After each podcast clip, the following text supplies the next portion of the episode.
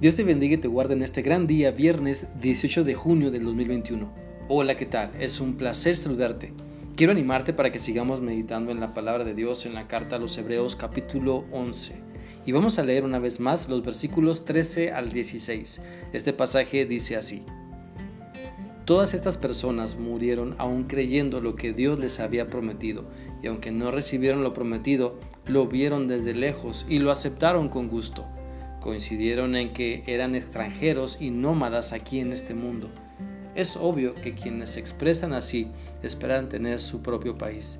Si hubieran añorado el país del que salieron, bien podrían haber regresado. Sin embargo, buscaban un lugar mejor, una patria celestial.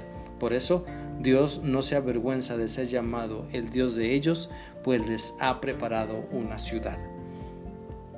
El día de ayer, al iniciar a meditar en esta porción de la escritura, analizábamos la importancia de movernos por fe y entonces encontrar un lugar mejor. Un lugar mejor bajo el amparo y protección de Dios porque hacemos su voluntad y en su fe nos movemos. Necesitamos creer y actuar que para saber hacia dónde vamos, hacia dónde Dios nos lleva y hacia donde el Señor nos lleva es el mejor lugar donde podemos estar. Por lo tanto, cuando abras la Biblia, cree lo que Dios te dice y muévete por fe. Cuando te postres para orar, cree que Dios te dará lo mejor y vive por fe. Cuando te reúnas con otras personas para alabar y aprender, contagia tu fe en Dios y comparte las promesas que Dios ha cumplido en ti. Todos queremos ver cómo Dios cumple lo que nos ha prometido cuando le creemos, pero debemos recordar en que nuestros ojos estén bien puestos en Él. ¿Para qué? Para que las aflicciones no nos derrumben y nos quedemos en el suelo como los que no tienen esperanza. Mejor recordemos que Dios nos ha preparado un mejor lugar en el cielo para que donde Él está nosotros también estemos ahí. Te animo entonces a que al seguir a Cristo no añoremos la vida de pecado en la que algún día vivimos.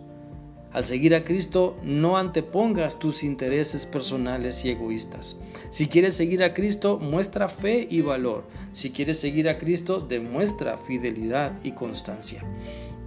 Añoremos mejor lo que Cristo nos promete y no la suciedad de la cual Cristo nos está sacando o ya nos sacó. Añoremos su presencia, su cercanía y no le alejemos por querer hacer nuestra voluntad.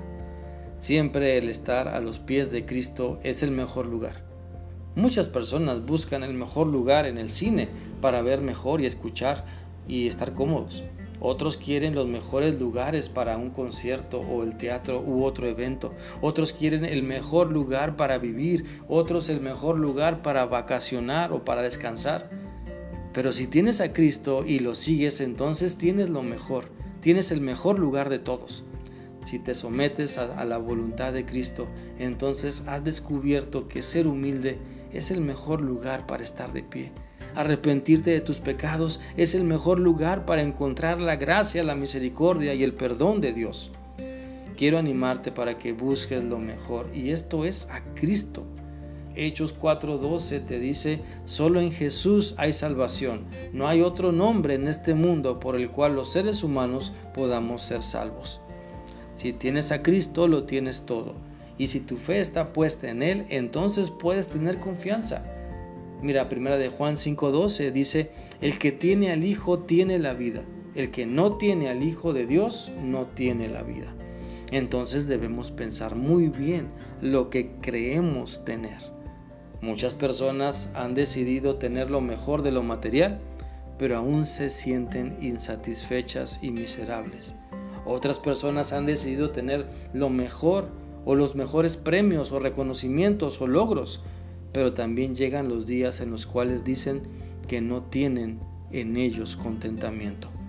Por eso el mejor lugar lo tienes con Cristo.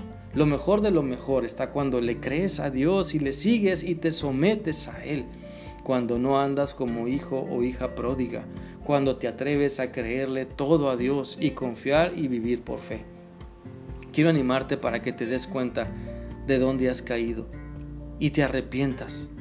Dios te llama al arrepentimiento y te llama para fortalecer tu fe. Y entonces al vivir por fe y moverte en la voluntad de Dios, disfrutarás lo mejor que Dios ha preparado para ti. Espero que esta reflexión sea útil y que sigas permitiendo que la palabra de Dios pueda llevarte a una vida de obediencia en Cristo. Que sigas teniendo un bendecido día. Dios te guarde. Hasta mañana.